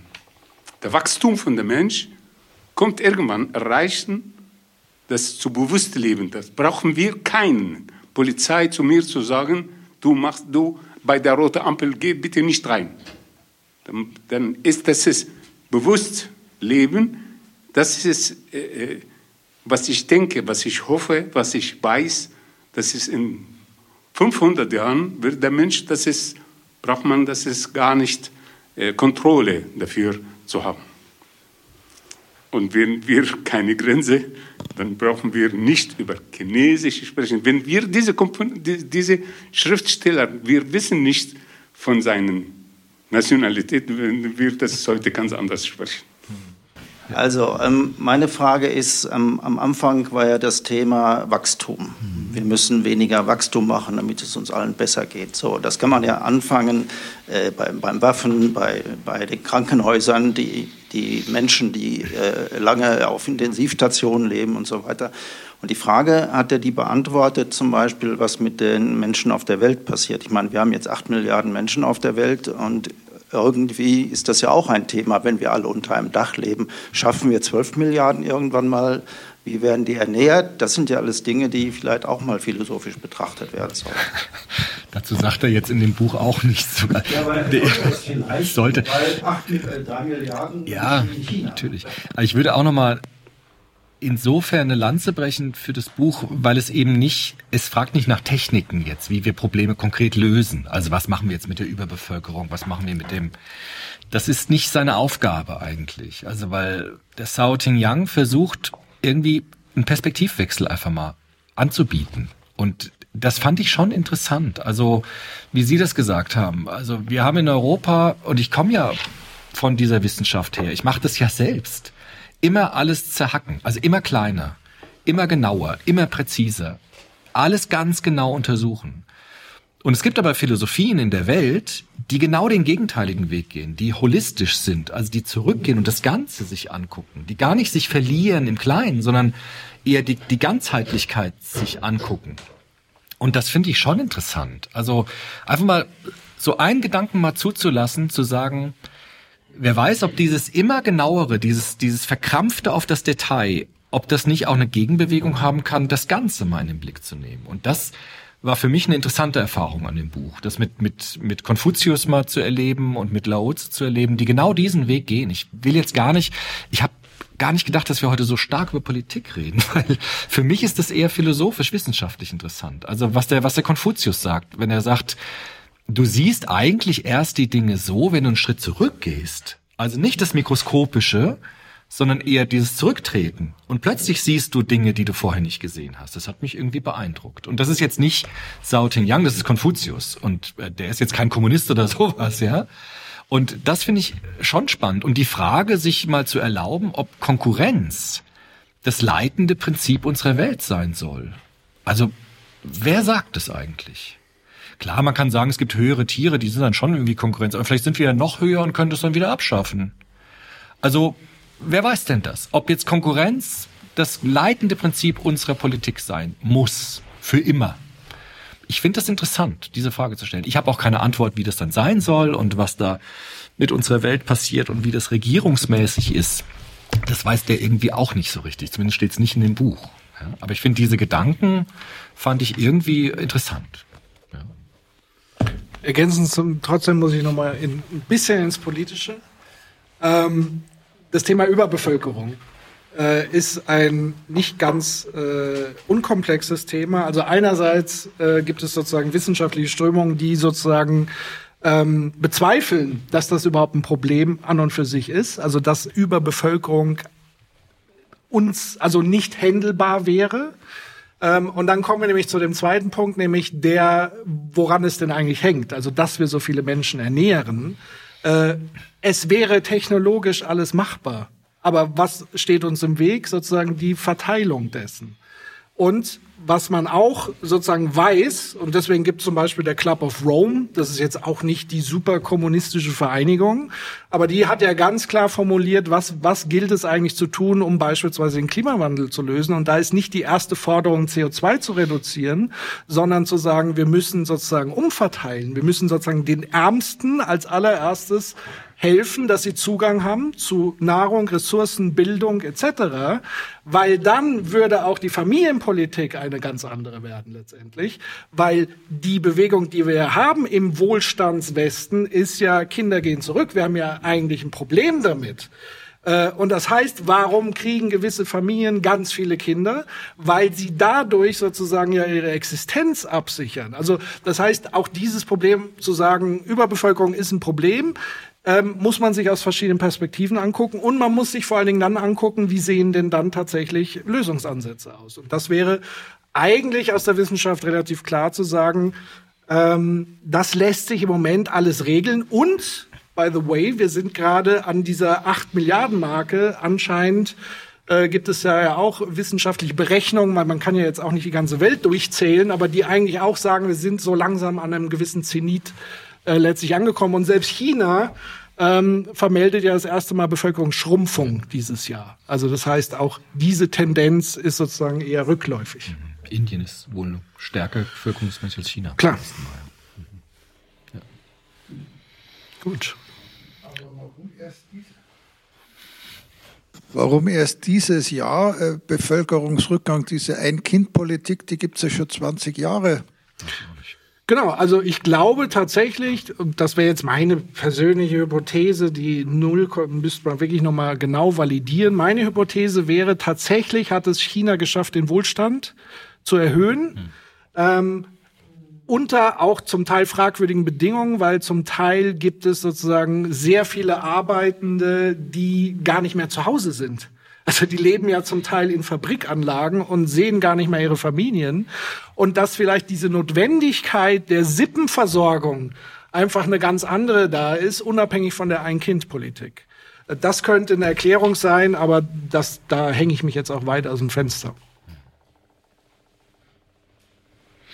Also ich glaube schon, dass der, dass der Knackpunkt bei, bei dem Buch ist schon das, was du gesagt hast mit Menschenwürde, Menschenrechte, das Verhältnis von Individuum und Gesellschaft, also von könnte sagen, das, Allge das Allgemeine und das Besondere, also wie immer in der Philosophie. Ne? Also das Verhältnis von Allgemeinem und Besonderen ist hier nicht wirklich geklärt. Das ist, das ist so. Und ich würde dieses, diesen Ansatz nur dann akzeptieren, wenn es heißt, dass das Xenxia die Menschenwürde ist und die Menschenwürde ist das Xenxia. Also sozusagen, wenn man das koppelt, das fände ich interessant. Und wenn man dann sozusagen inklusiv denkt, wie die Weltreligionen miteinander in Dialog kommen können, um so etwas herzustellen wie so eine Allverbundenheit. Also das fände ich irgendwie interessant. Was vollkommen klar ist, ist, ist, dass das in dem momentanen Staatensystem, das wir sehen, nicht verwirklicht ist. Äh, auch und gerade nicht in China, natürlich, ganz klar. Aber ich glaube tatsächlich, ein Grund, warum wir sehr stark politisch gerade diskutieren, ist, glaube ich, dass uns die Zeit davon ja, nimmt. Genau. Das ist das Problem. Also wir haben es mit Multikrisen ja. weltweit zu tun angefangen von Kriegen, die jetzt wieder vom Zaun gebrochen werden. Wir werden in Zukunft Verteilungskriege haben um knappe Ressourcen. Äh, Trinkwasser ist in Zukunft ein Riesenproblem. Erste Konzerne fangen an, im großen Stile Brunnen aufzukaufen, damit sie sozusagen selber das Trinkwasser sichern und verkaufen können. Das sind konkrete, pragmatische äh, Entwicklungen, auf die sozusagen eine solche Philosophie nicht viel Antwort gibt, weil ganz ehrlich, das ist auch nicht gerade super neu. Also wenn, wenn er sozusagen auf Konfuzius etc. sich beruft und teilweise buddhistische Strömungen drin sind, die Ideale, die er da formuliert, sind sehr, sehr alt. Und wir haben da ja auch schon Bezüge aus dem Christentum etc. gehabt. Die spannende Frage für mich ist eben, und da dränge ich so ein bisschen da, da drauf, weil für mich, ich sehe ja, was in der Welt passiert, wie, wie löst man das? Und das war ja auch der Eingang unserer Diskussion. Er benennt die Probleme, ja. aber er schuldet uns im Grunde ja. genommen die Antwort. So ist es. Ja. Ja, dann sag sie uns. Die weiß ich natürlich auch nicht. Also äh, das wäre total vermessen. Und ich glaube aber, dass, dass wir uns und eher daran ähm, hinwenden können, wenn wir uns die konkreten Gegebenheiten und Strukturen angucken und versuchen im Politischen so weit wie möglich da agieren, was wir machen können. Also es ist ja relativ offensichtlich, was, was Probleme sind. Es ist nicht einfach. Ähm, aber ich glaube, mal zu erkennen und mal eine saubere Problemanalyse zu machen, sehr offen, ähm, würde uns schon ein bisschen weiterhelfen. Und ich glaube auch tatsächlich, der Appell, den würde ich auch teilen, äh, zu sagen, äh, ein bisschen weniger, also jetzt gilt es eigentlich kooperativ, das ist ja das, was auch immer wieder gepredigt wird, zu sagen, den Klimawandel können wir nicht alleine lösen. Ja, das stimmt, absolut. Ähm, aber was heißt das dann konkret? Es kann dann nicht heißen, dass wir dann sagen, ja, wir machen nichts, weil China macht nichts. Das kann es nicht sein. Ähm, und, und von daher kann es aber nur sein, dass man damit beginnt. Und im, im Zweifel, und da steckt uns tatsächlich völlig die Konkurrenz der Nationen im Weg, weil wir haben ja Angst davor, unsere Art des Wirtschaftens zu verändern, weil wir dann ins Hintertreffen geraten, wir plötzlich nicht mehr die Wirtschaftsmacht sind und dann hier plötzlich alles irgendwie zusammenbricht. Das ist die große Angst, die davon ab, uns davon abhält, den Status quo, den wir gerade haben, zu hinterfragen. Der Status, Status quo, der uns aber genau in diese Situation letztendlich geführt hat. Neben all dem Positiven, ähm, den es für gewisse Leute auch gebracht hat. Ohne Frage. Und auch inklusive mir.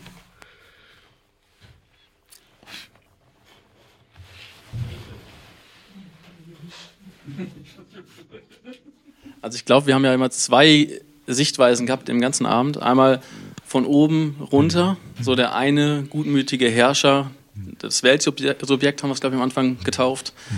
Ähm, die Weltregierung im Endeffekt, ne?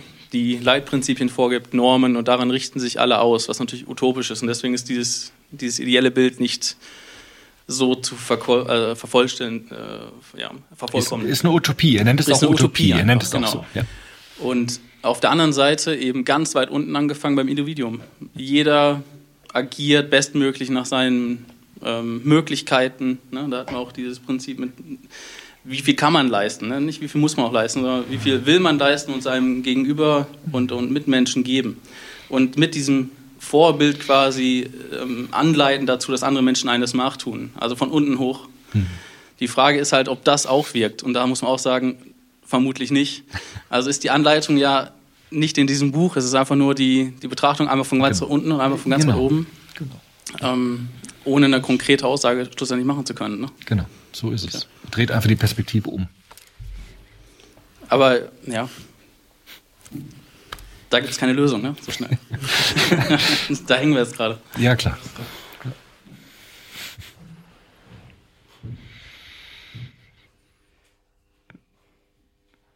Thomas, du musst es jetzt retten.